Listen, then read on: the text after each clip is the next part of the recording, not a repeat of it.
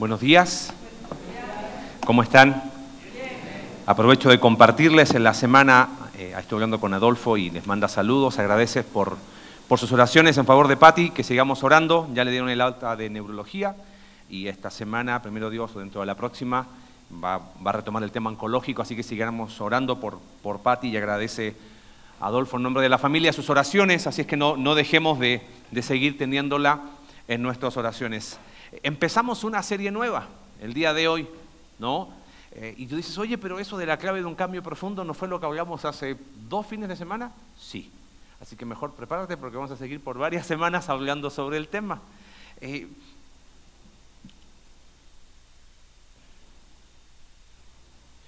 mi oración es que hoy pueda el Espíritu Santo tomar su palabra y calar profundo a nuestro corazón. Debo confesarte que estudiando me puse muy a la defensiva sobre las cosas que Dios en su palabra empieza a mostrarnos. Porque claro, uno siempre dice, sí, no es para mí, ¿no? Así que te quiero animar a bajar la guardia, a que escuchemos a Dios a través de su palabra y que Él pueda hablarnos, que esa pueda ser tu oración eh, al iniciar este tiempo. No sé si sabes de memoria, pero entrando aquí en el lobby, a mano izquierda, hay, un, arte muy lindo que hizo Cintia, donde está la visión de la iglesia, que es vivir en comunidades sinceras que encuentran su identidad en Cristo. Eh, no es un versículo bíblico, pero es la visión de la iglesia. Va a ser bueno que la tengan de memoria, porque es lo que hacemos, es lo que es lo que es el deseo de nuestro corazón de no crear comunidades, porque nosotros no creamos comunidades, la comunidad la crea Cristo en su redención en la cruz. Pero queremos vivir en esa comunidad genuina, real, sincera, que va encontrando su identidad en Cristo.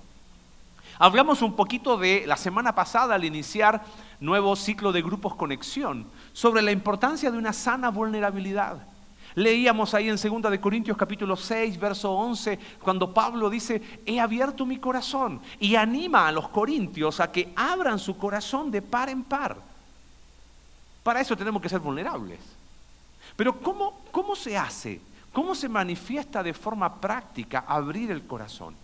Y aquí es el tema que me gustaría plantearte en el día de hoy. ¿Sabes cuándo se manifiesta que abrimos el corazón de par en par? Cuando hay confianza para hablar nuestros asuntos pendientes. Y quizás si has leído el libro, has estado en, alguna consejería con alguno de los líderes o escuchaste hace otra vez, vamos a hablar de lo mismo. Sí. y responde a que todos tenemos asuntos pendientes, lo creas o no. Algunos cuando hablamos de asuntos pendientes, lo primero que viene a nuestra mente es, ah, ok, vamos a hablar de esos traumas del pasado y que todo está en el pasado. No, para nada. No va por ahí. Obviamente que situaciones del pasado afectan hasta el día de hoy, pero no va por ahí. Es complicado definir asuntos pendientes. Definir algo, aunque valga la redundancia, por definición es delimitarlo. Entonces, cuando damos una definición muy eh, ajustada, es como que nos quedan muchas cosas fuera. Entonces, construyamos una definición que incluya muchas cosas. Asuntos pendientes podríamos llamarle como todo bagaje emocional, mental, espiritual que llevamos con nosotros y que no es sano. Diríamos, de forma práctica, es la mochila que cargamos desde que tenemos conciencia de que vivimos. ¿Qué, ¿Cuatro años? Hay algunos que tienen recuerdos de hace, cuando tenían, no, yo cuando tenía un año me acuerdo, eh, eso es lo que le contaron los papás y lo reconstruyó en su mente, pero bueno, no discutiremos de eso ahora, ¿no? Pero uno desde cuando se acuerda va cargando en su mochila un montón de cosas. Bagaje emocional, mental, espiritual. ¿Qué son asuntos pendientes? Son las heridas recibidas. Son las heridas infringidas a otros es que la gente herida es especialista en herir a otros. Normaliza que le dañaron, entonces normaliza que también no hay ningún problema en dañar a otro. Y va por la vida pisoteando, en primer lugar, al cónyuge, a los hijos, a quien se le pasa por delante. Esas heridas son parte de nuestros asuntos pendientes, tanto porque has sido herido como has herido a otros. Asuntos pendientes son las heridas no reconocidas como tal. Pero quiero que, quites de la mente que estoy hablando solo de cosas pecaminosas o dolorosas. Eh, asuntos pendientes tiene que ver con formas de pensar que no se adecúan a la verdad de Dios. A ver, no voy a hacer encuesta eh, a mano alzada, pero todos tenemos formas de pensar que no van de acuerdo a la verdad de Dios, ¿correcto? Ok. ¿Y las hemos cambiado? No. Las sostenemos como verdad. Y decimos, no, yo sé que esa... Bueno, pero, pero si tú lo miras y empezamos a darle vuelta, y asuntos pendientes tiene que ver con sostener esas formas y cuando nos damos cuenta que están mal, rehusamos soltarlas. Asuntos pendientes son esas cosas que nos duelen. Quizás las has hablado y las has enfrentado, pero siguen doliendo. Asuntos pendientes tiene que ver quizás con hechos de tu pasado que nadie conoce. Asuntos pendientes tiene que ver quizás con pecados ocultos que nadie sabe. Asuntos pendientes tiene que ver con temas que no quieres hablar. y, lo decimos maduramente, prefiero no hablar de ese tema. ¿Viste? Y como que ya con esa actitud, es como que ya con eso, ya santifiqué mi negación. No, eso evidentemente es un asunto pendiente. Evadimos, y pero nos incomoda. Asuntos pendientes tiene que ver con el dolor de mi corazón, de tu corazón, que solo tú sabes. Asuntos pendientes tienes que ver con esas cosas que te descolocan. Ay, me carga que me dejen en visto. Oh, ¿No? Y, pero te dejan en visto o, o, tú dices, esperas una respuesta. No recibiste la respuesta que esperabas, pero el universo se dio vuelta. Los planetas dejan de girar alrededor del Sol, todo cambia. Porque lo que tú esperabas de una respuesta, porque pediste, no sé, algo, y, y no, y no fue como se esperaba y, se viene el mundo abajo. Ah, asunto pendiente. ¿Quieres un texto bíblico que amplíe más el concepto? El autor de Hebreos usa una analogía de la carrera. Y, y, la exhortación que él hace es a correr con paciencia, por eso es una, es una analogía de un maratón, ¿no? De 100 metros, Corramos con paciencia esa carrera que tenemos por delante, pero explica cómo, cómo hacerlo. Y dice ahí en capítulo 12, verso 1, eh, que teniendo nosotros eh, esos hombres que nos precedieron como ejemplo, sepamos despojarnos del lastre, la, la Reina Valera habla del peso que nos estorba y después habla de pecado. O sea, habla de hay cosas que nos estorban en la carrera y hay pecado que también nos afecta. Entonces hay cosas que no son pecaminosas, pero que sí son asuntos pendientes. Porque ahí están estorbándonos, peso y pecado. Es interesante que esa palabra, cuando dice ahí eh, despojarnos, despojémonos, es una palabra en el idioma del Nuevo Testamento que tiene que ver con quitar algo, pero también comunica la idea de sacar a la luz y exponer. O sea, si, vamos a correr esta carrera de la vida, vamos a hacerlo exponiendo aquellas cosas que por un lado son pecaminosas, pero también aquellas cosas que son un peso y que nos están estorbando. Todos tenemos asuntos pendientes, lo creas o no. Y sabes, eh, hablamos eh, cuando estuvo Steve Smith, él nos comentaba de las estrategias que usamos fracasadas y fallidas para tratar de solucionar esos problemas. Lo primero que hacemos es reprimir esas cosas. Como los asuntos pendientes causan dolor, prefiero reprimirlo y decir, ¿sabes qué? yo sé que está ahí, no quiero. Y termino alejándome de Dios, amargado, y lo más triste, que a veces sentado en una silla de una iglesia. ¿Cómo? Sí. Puedo estar sentado y estar lejos de Dios, lleno de amargura por reprimir esos temas que no, que no quiero hablar. Otra estrategia que fracasa son los movimientos laterales. Sé, me doy cuenta que, hay algo que no anda bien, pero prefiero evadir esa conversación ocupándome en muchas cosas. Lo peor es cuando nos ocupamos en cosas que tienen que ver con Dios, porque eso suena como, Yo hago cosas para Dios, voy, visito enfermos, doy comida a los pobres, no duermo en la noche para y me hago diez mil cosas con tal de no hablar del elefante blanco en la habitación de mi corazón. Otra estrategia fallida que conocemos desde el Edén es el juego de la culpa. ¿Te acuerdas de Adán y Eva? Fue la mujer y fue Dios y, y hay que culpar a alguien. Ahora, ¿por qué insistir tanto con el tema de asuntos pendientes? Aquí quiero dejarte el concepto central que quiero que te puedas llevar el día de hoy. Jesús siempre nos llama a resolver nuestros asuntos pendientes. Jesús siempre nos llama a resolver nuestros asuntos pendientes. Esto no es un, un llamado de los pastores, esto no es, ah, ya se volvieron locos y se les lavaron el cerebro y están, insiste, insiste con este tema. Créeme que no. Uno va a los evangelios y te das cuenta que Jesús tuvo encuentros con personas. Y esos encuentros fueron transformadores, no porque eh, esas personas intentaron hacer mejor las cosas, sino que el encuentro con Jesús expuso esos temas pendientes. Es más, no tengo el tiempo ahora, pero si vamos a Génesis, cuando, Jesús, cuando Dios pregunta al hombre, ¿dónde estás tú? Está tratando de que exponga y que salga a la luz que el tema que estaba ahí, ellos lo habían escondido, habían, se habían tapado con hojas de higuera. Con Caín, cuando decae su semblante, ¿qué hace Dios? Le hace preguntas para que diga, a ver, pon en la superficie, ¿por qué estás así? Él no quiso. Y así podríamos seguir por toda la escritura. Sabes, en los evangelios hay muchos encuentros y yo estoy convencido de algo.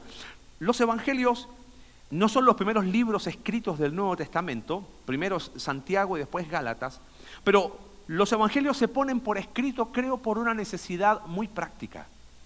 ¿Había que poner por escrito la historia de Jesús? Claro que sí. Pero ¿recuerdas cómo se le llamaba a esos hombres seguidores del camino, según el libro de Hechos? Se les llamaba cristianos. De alguna forma era, ok, ¿quieres saber qué significa ser un seguidor de Jesús? Vamos a poner por escrito los encuentros que tuvo Jesús con las personas. Porque lo que sucedió ahí, aquellos que se transformaron en seguidores de Jesús, ese es un buen referente. Entonces los evangelios tenemos que dejar de verlos como historias tipo cuentos, ¿no? A veces cuando hablamos de las historias de Jesús, ah, va el cuento y iba Jesús y tenemos la imagen del Jesús de Nazaret, ¿viste? La que vamos siempre en Semana Santa y todo eso, que nada que ver con la realidad. Quiero que hoy veamos un pasaje. Y vamos a ir en tu Biblia, por favor, en Marcos capítulo 10. Un encuentro. Sí, debo confesar que tuve la tentación de ver como 20 encuentros. Dije, no importa, pero no, nos vamos a quedarnos con uno. Pero quiero que lo veamos detrás de la historia que hay y cómo el encuentro que tuvo Jesús con ese hombre, Jesús lo llamó a resolver sus asuntos pendientes. ¿Cómo lo hizo? Déjame leerte el pasaje. Es muy interesante. Esta es la historia de Jesús con el joven rico. Aparece tanto en Mateo como en Marcos, como en Lucas, y cada uno aporta información. Me voy a quedar con el pasaje de Marcos y voy a citarle algunos más. Déjame leértelo para que ya sepas la historia completa y así ya sabes cómo es el final. Pero vamos a tratar de, de ver qué es el tejido que une esta historia. Dice así, versículo 17. Cuando Jesús estaba ya para irse, un hombre llegó corriendo y se postró delante de él. Maestro bueno le preguntó, ¿qué debo hacer para heredar la vida eterna? ¿Por qué me llamas bueno? Respondió Jesús. Nadie es bueno sino solo Dios. Ya sabes los mandamientos, no mates, no cometas adulterio, no robes, no presentes falso testimonio, no defraudes, honra a tu padre y a tu madre. Maestro, dijo el hombre, todo eso lo he cumplido desde que era joven. Jesús lo miró con amor y añadió, una sola cosa te falta. Anda y vende todo lo que tienes y dáselo a los pobres, y tendrás tesoro en el cielo. Luego ven y sígueme.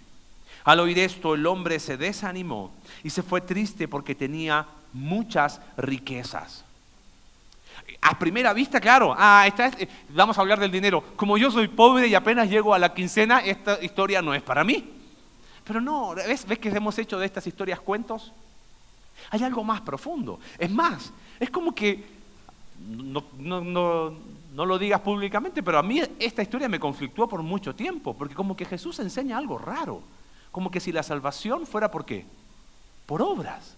Anda y vende todo lo que tienes. Ah, entonces, ¿me tengo que ganar la salvación? ¿Cómo es? Bueno, primero, este hombre es llamado en el libro de Mateo un joven, pero en Lucas, que es la historia paralela en el capítulo 18, dice que era un cierto dirigente. Así es que era un joven de al menos 30 años, ¿no? Bueno, juventud es bastante amplio, ¿no? Según quién, quién se autodefina como joven. Pero no estamos hablando de un chamaco, ¿entiendes? De 15 años. Estamos hablando de un hombre al menos de 30 años, porque era un dirigente de los principales y era un hombre que era rico.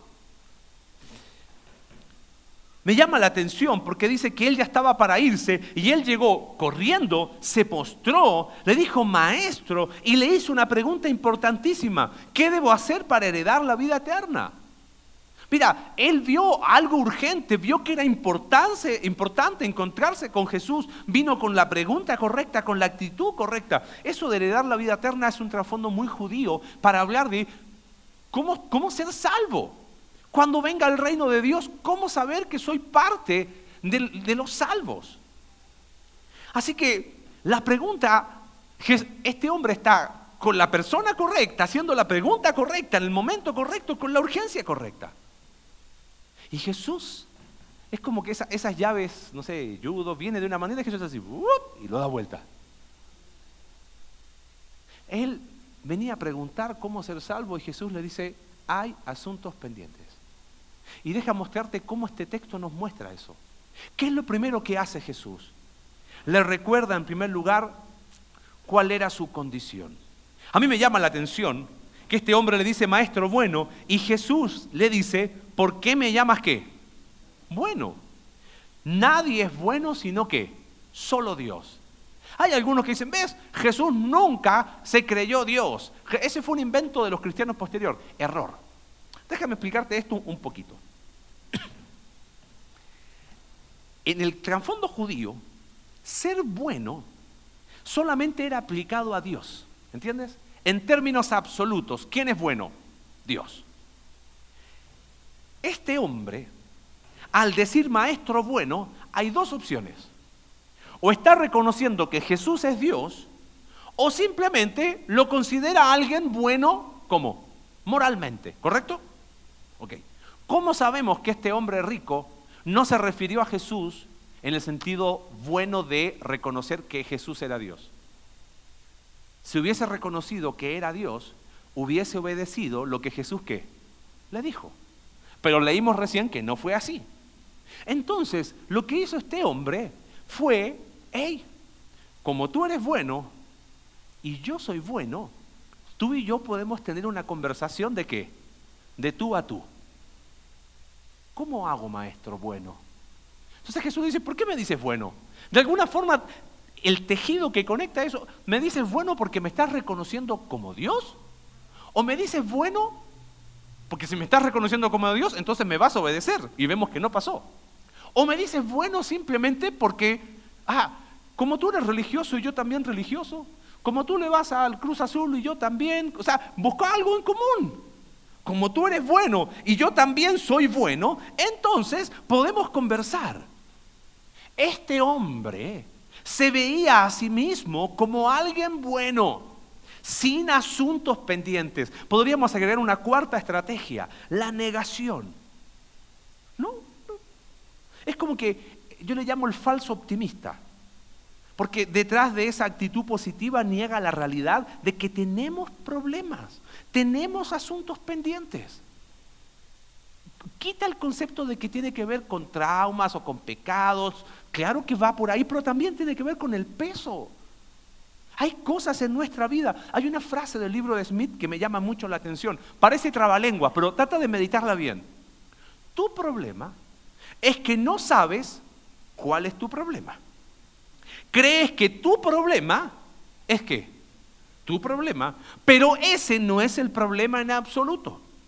Tu problema no es tu problema y ese es tu principal problema. Son a trabalengua y no entendí nada, ¿ok? Pero bueno, déjame desarmarte esto. ¿Podemos compartir la imagen, Jesse? Lo que, estaba, lo que está tratando de decir este concepto, esta frase, es, es esto. Tú crees que tienes un problema, tengo un problema con mi esposo. Si, si tú supieras lo que es vivir con ese hombre, no, es desordenado, tira todo, yo le pido, no me ayuda. Ah. Y por eso me enoja. Y por eso, ¿sabes qué? Yo lo castigo. ¿Tu problema es tu esposo o es más profundo? Tu problema es que tú lo quieres cambiar a tu manera. Y como no cambia, te enoja. Y cuando te enojas, haces cosas, ¿te das cuenta? Nosotros pensamos que nuestro problema está ahí. Nos enfocamos en síntomas, como decía Steve cuando vino hace dos fines de semana. Pero el problema es más profundo. No, el problema es que tú no sabes lo que es mi hijo. No, es, es con tu más y rebelde. Así como pasar una expresión bíblica, ¿no? Si te lo regalo una semana y, y me vas a entender. una semanita me vas a entender. Ya con lo que come te va a quebrar económicamente, más o menos, ¿no? Como que llévatelo. Y el problema no es tu hijo. El problema es que quizás quieres mostrar a tu hijo como el trofeo de que eres un buen padre. Entonces prefiero tener un hijo que no se equivoca, que no dice, no, mi hijo no dice malas palabras. pero, ay, ¿por qué dijiste? Porque yo quiero mostrarme como bueno. Y en el fondo ese, es el deseo de, de, de ser aceptado, de ser reconocido como alguien que al menos en la vida hizo una cosa buena, criar un buen hijo. ¿Te das cuenta que el problema es más profundo? No, quizás es que mi problema son mis padres. Quizás no son tus padres, es la falta de perdón hacia tus padres. Es la falta de aceptación de quiénes fueron tus padres. Y podríamos seguir, y podríamos seguir, y podríamos seguir.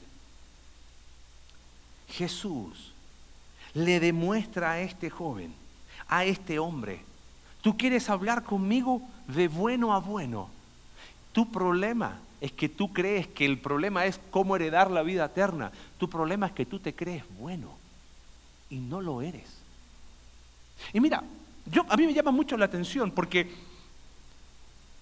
cuando creímos en Jesús como nuestro único Salvador, cuando entendimos el Evangelio, reconocimos que éramos pecadores, ¿correcto? ¿Está, claro ahí? Vamos a marcarlo acá, en este punto. Sí, Señor, soy un pecador. Y es más, yo, dice, quizás yo hasta me acuerdo de la lista de los pecados que cometía. Verbo pasado, ¿no? Pero llegamos a Cristo y tú crees que ese día entendiste todos tus asuntos pendientes. Te voy a mostrar con un versículo algo. Primera de Juan capítulo 3, versículo 2.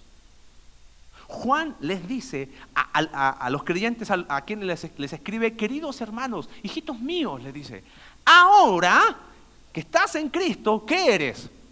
Hijo de Dios. Listo, problema resuelto, no tengo ningún asunto pendiente. No, no, no, espérate. Reconoce tu condición. Ahora eres hijo de Dios, pero las tres palabras que siguen son mortales. ¿Cuáles son? Pero Todavía no. Pero todavía no qué. Todavía no se ha manifestado lo que hemos de ser. Todavía no hemos sido transformados definitivamente a la imagen del Hijo. Este texto nos recuerda que estamos en un proceso que los teólogos le llaman santificación progresiva. Ahora somos hijos de Dios, pero estamos en el proceso de ir resolviendo y ir entendiendo muchas cosas de nuestra vida, de nuestra forma de pensar, de pecado, de peso que nos asedia.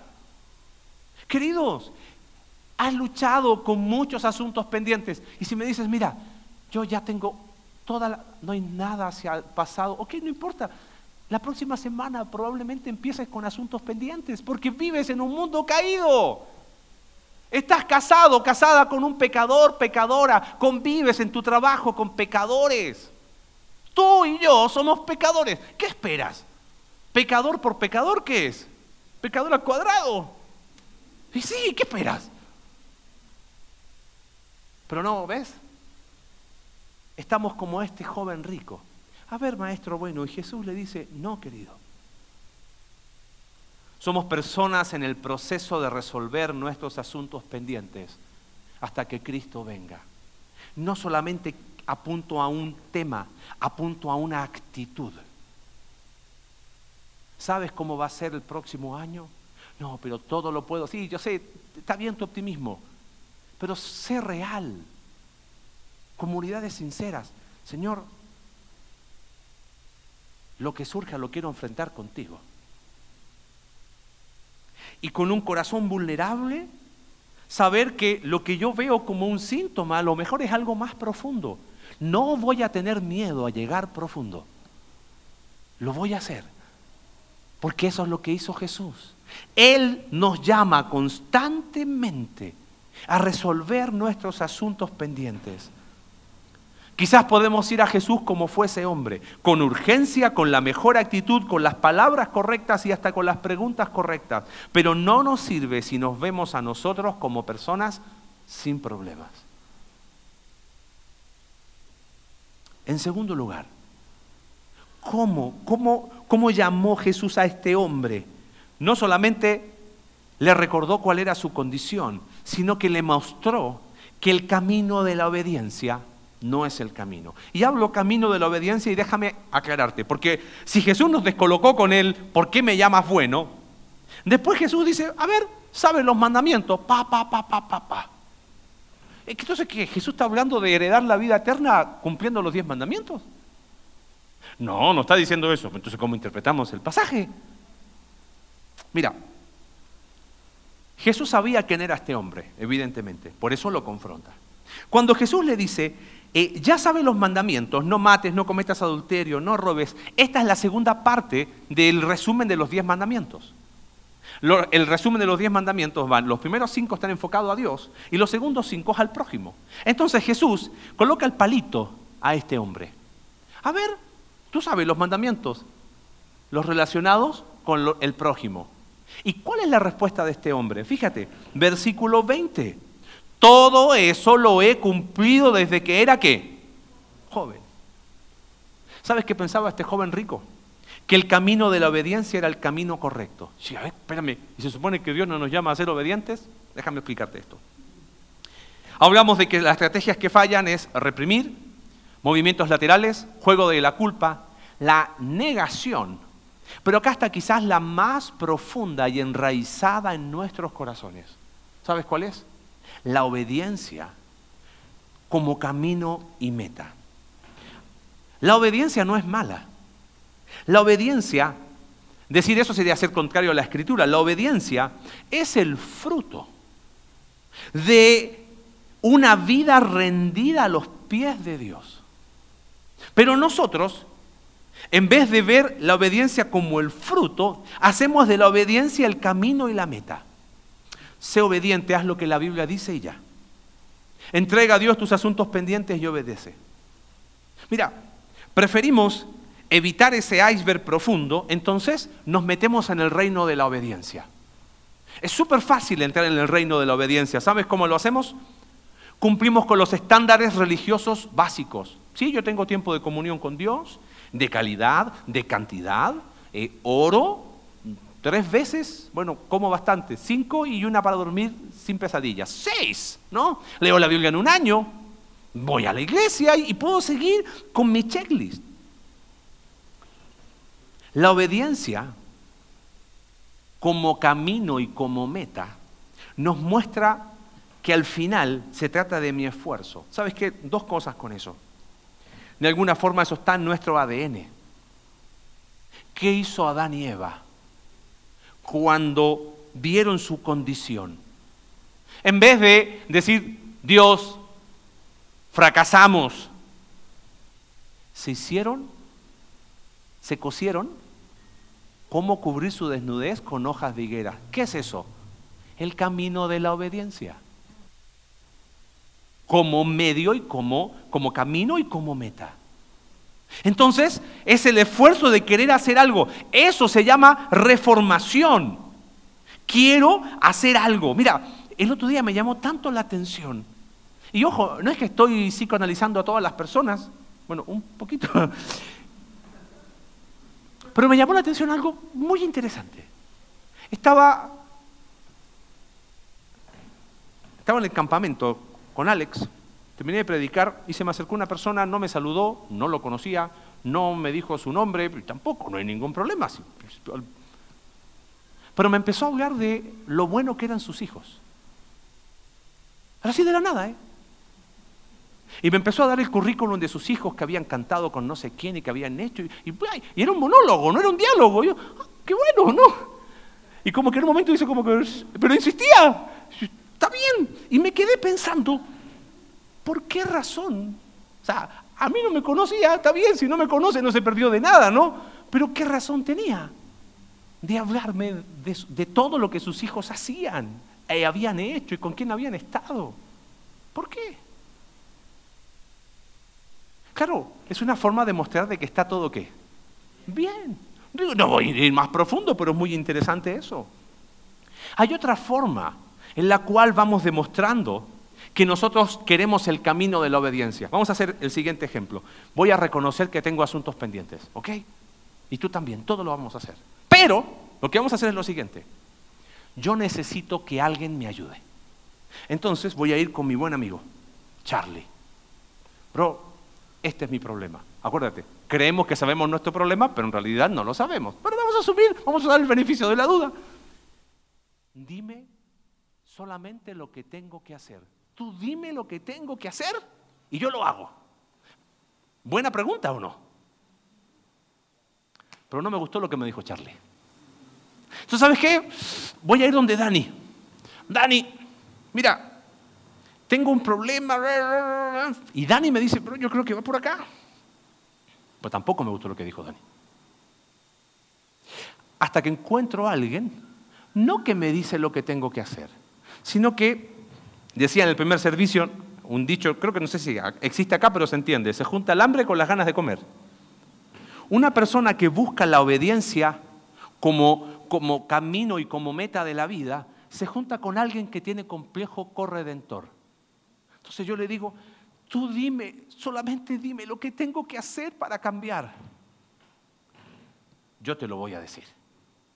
Venid a mí todos los que estáis trabajados y cargados, yo le voy a decir. Y le empiezo a decir a esa persona lo que tiene que hacer. Error. Y ahí van por la vida buscando ayuda en personas con complejos de corredentor. ¿Sabes cómo más se demuestra que a veces hemos tomado el camino de la obediencia como la meta de la vida, con 10 sesiones de consejería, tu problema ya está. Es más, yo creo que con 5, pero por las dudas vamos a, vamos a tener 10 sesiones de consejería. ¿Sabes qué? He decidido dejar de llamar consejería lo que hago. Es caminar juntos. Eso es lo que hacemos. Porque es una comunidad. Acá no hay personas que están en la meta diciéndoles a la gente, yo te voy a decir, eh, para ti son cuatro sesiones, para ti son seis, no, el que está en el fondo tiene como 40, ¿no? no, caminamos juntos, hombro a hombro.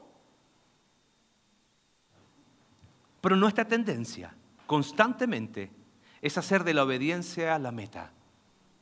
¿Sabes cuántas veces dije, Señor, te prometo que nunca más? ¿Lo dijiste alguna vez? Yo sí. ¿Ves? Ahí está la obediencia como meta. Señor, te prometo que esta vez sí va a ser la última. Esta vez es la última vez que me enojo, perdón, perdón.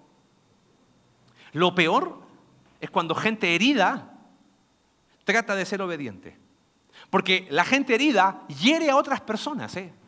Pero como es obediente, nadie le puede decir nada. Dime algo, dime en qué fallé pero van hiriendo a las demás personas. En último lugar,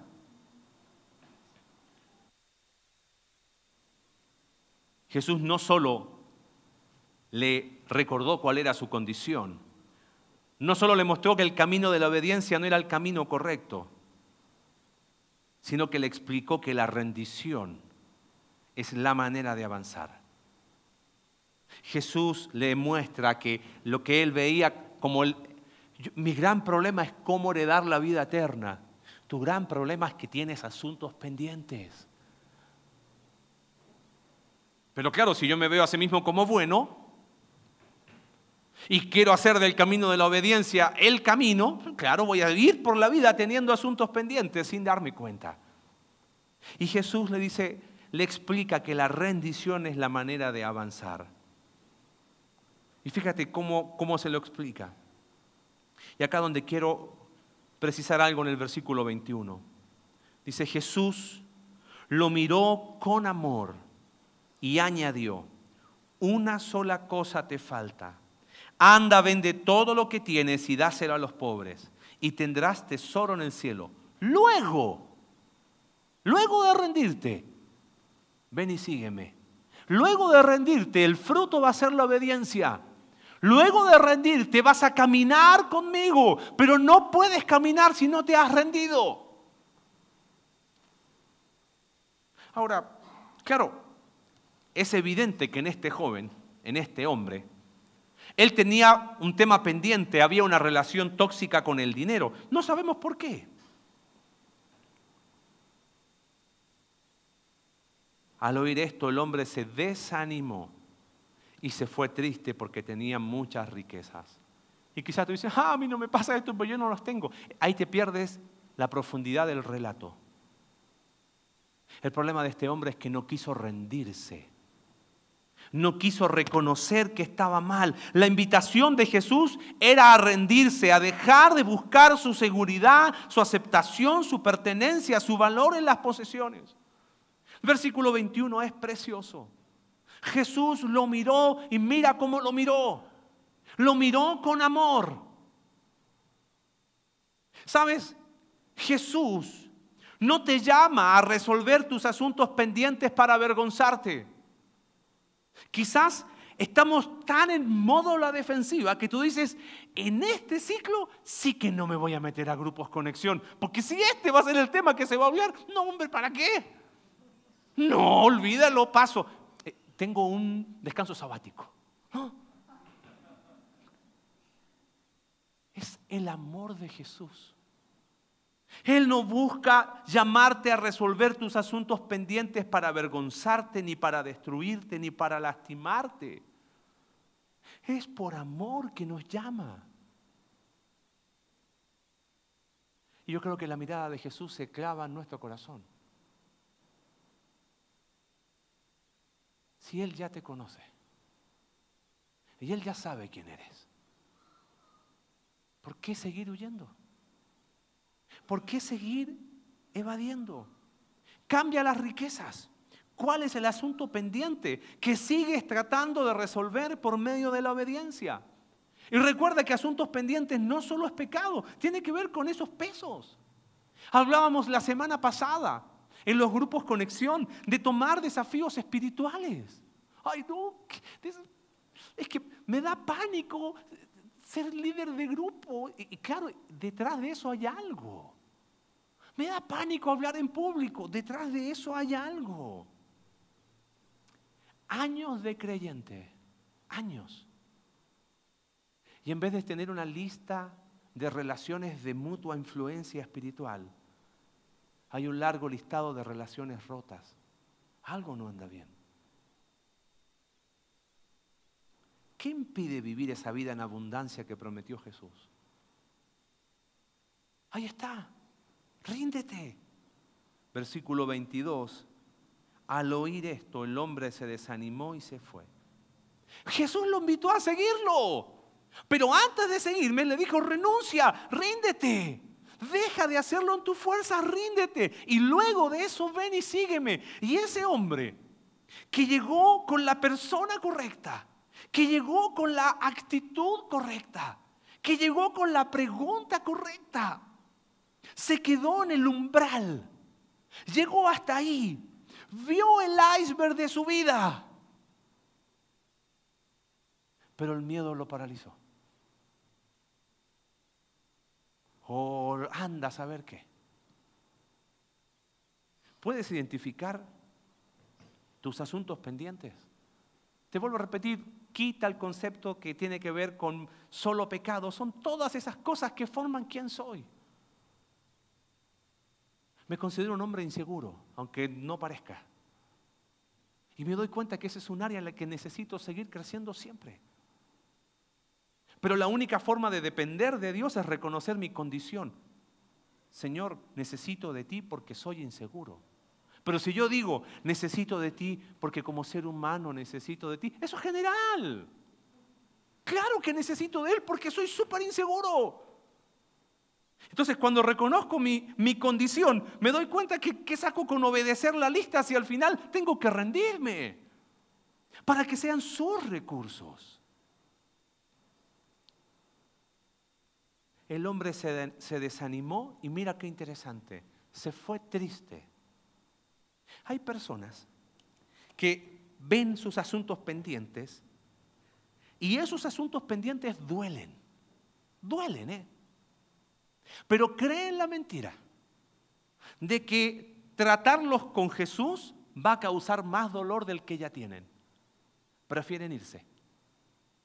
Y se van con más dolor. Cuando la mirada de Jesús es una mirada llena de amor. ¿Te vas a ir desanimado y triste? ¿O te vas a rendir? Sabes, Jesús siempre nos llama a resolver nuestros asuntos pendientes. En el relato de Lucas de este joven rico, en el capítulo 18, le sigue en el capítulo 19 una historia que conoces, la historia de Saqueo.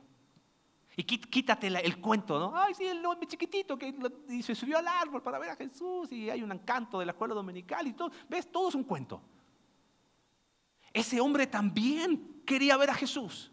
También era rico. También se acercó Jesús, pero a diferencia del otro hombre, por, ser tan pequeño y ser tan grande la multitud, estuvo dispuesto a subirse a un árbol con tal de ver a Jesús. Y cuando Jesús lo vio, le dijo, saqueo, baja enseguida, voy a tu casa, también lo veo. Saqueo lo recibe y es un escándalo. Dice el texto ahí en Lucas capítulo 19. ¡Wow! Se fue a la casa de un pecador. Y Saqueo dijo resueltamente, mira Señor, ahora mismo voy a dar a los pobres la mitad de mis bienes y si en algo he defraudado a alguien lo devolveré cuatro veces la cantidad que sea. ¿Era ganar por obras? Saqueo era recaudador de impuestos había sido deshonesto toda su vida. Había actuado deshonestamente, cobrando de más y haciendo negocios turbios. Pero cuando se encontró con Jesús, con esa mirada llena de amor, él se dio cuenta, tengo asuntos pendientes que resolver.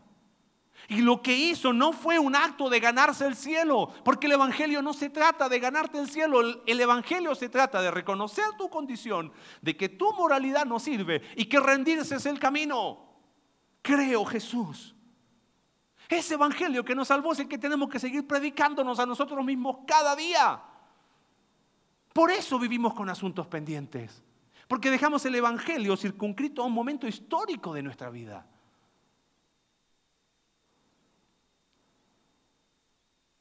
Y Jesús dice, hoy ha llegado la salvación a esta casa, ya que este también es hijo de Abraham. Porque el Hijo del Hombre vino a buscar y a salvar lo que se había perdido. Y la búsqueda de Jesús continúa. Él no está buscando perfectos. Él está buscando personas que reconozcan su condición, con nombre y apellido. No te apures en identificar tu problema. Porque probablemente, como era el, el lengua, tu problema no es tu problema y creer que saber que es tu problema, ese es tu verdadero problema. No hagas de la obediencia el camino. Más bien ríndete. Cuando vinimos a la iglesia a servir, fueron largas conversaciones con Alex, con Pablo, un año hablando. ¿Sabes qué puedo identificar mirando atrás? Que tenía un chorro de asuntos pendientes en mi vida. Si hoy tengo un chorro, en ese tiempo era un chorro al cuadrado. Había muchos miedos, inseguridades. ¿Y qué pasa? Y preguntaba, ¿y si sucediera, a ver, juguemos eh, en hipotético, ¿qué pasa si todos mis miedos los externaba como queriendo tomar decisiones seguras? Y tenía un libro en casa que había comprado ahí en una librería vieja del centro histórico de Amado Nervo. Y su poema fue como... Él escribió, si tú me dices ven, lo dejo todo. Pero dímelo fuerte de tal modo que tu voz, como toque de llamada, vibre hasta el más íntimo recodo del ser, levante el alma de su lodo y era el corazón como una espada. Si tú me dices ven, lo dejo todo. Y yo hice de eso mi oración, dije, Señor, pero dímelo fuerte y claro, por favor. ¿Te puedo abrir mi corazón? Esa semana decidimos lo que nos habíamos tardado un año en decidir. Pero fue como que la cosa se destrabó cuando fui honesto conmigo. Marce, ¿qué sacas con hacer preguntas? ¿Que puedes controlar el futuro? ¿Hombre inseguro?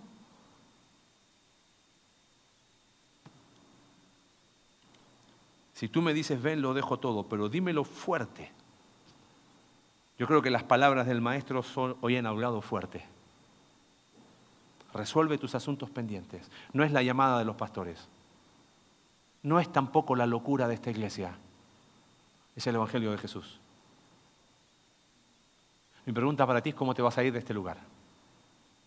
¿Como el joven rico o como saqueo? Como aquel que... No. Es que... Uy, podría seguir. ¿Qué van a decir? ¿Qué van a pensar? Querido, Él te mira con amor. Y cambia ese versículo de vende todo por resuelve tu asunto pendiente. Es más profundo de lo que crees. Pero créeme, créeme, que la mirada amorosa del Maestro es más que suficiente para enfrentar el camino. Porque no estamos solos. Él está con nosotros. Gracias a Dios por tu palabra. Gracias porque nos empuja, nos impulsa a que esos encuentros que estuvo nuestro Maestro, nuestro Salvador, nuestro Señor, son los encuentros que día a día quiere seguir teniendo con sus hijos. Porque Señor, reconocemos que nuestra condición, si hemos creído en Jesús, es que somos tus hijos, pero todavía no estamos terminados. Por lo tanto, enfrentamos temas, problemas, asuntos que resolver. Y son más profundos de los que creemos. Y no estamos hablando de ser negativos, estamos hablando de afrontar con tomados de tu mano sin miedo. Padre, tu presencia disipa nuestros miedos. Tu amor calma nuestro dolor. Pero tenemos que rendirnos. Y esa es mi pregunta para ti hoy. Quizás has estado viniendo a la iglesia en este último tiempo pensando que venir a la iglesia te hace un hijo de Dios. Eso es tomar la obediencia como el camino. Jesús no dijo, la escritura no dice, la obediencia es el camino, la verdad y la vida. Es Jesús. ¿Has venido a la iglesia en estos últimos meses? Te hago una pregunta, ¿te encontraste con Cristo de forma personal? Quizás ahí es lo que hay que hablar. Y si ya has tenido ese encuentro con Jesús, acuérdate de 1 de Juan capítulo 3. Eres un hijo de Dios, pero todavía no estamos terminados.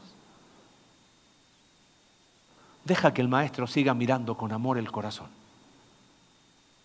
Pero no te vayas de acá como el joven rico. Ándate como saqueo. Dios, te pido que suplas la necesidad espiritual de cada uno de los que estamos acá. De lo más profundo de mi corazón. Que podamos ver lo que tú quieres que veamos. Para poder vivir como una comunidad sincera que encuentra su identidad en nuestro Salvador. Gracias, Padre. Oramos en el nombre de Jesús. Amén.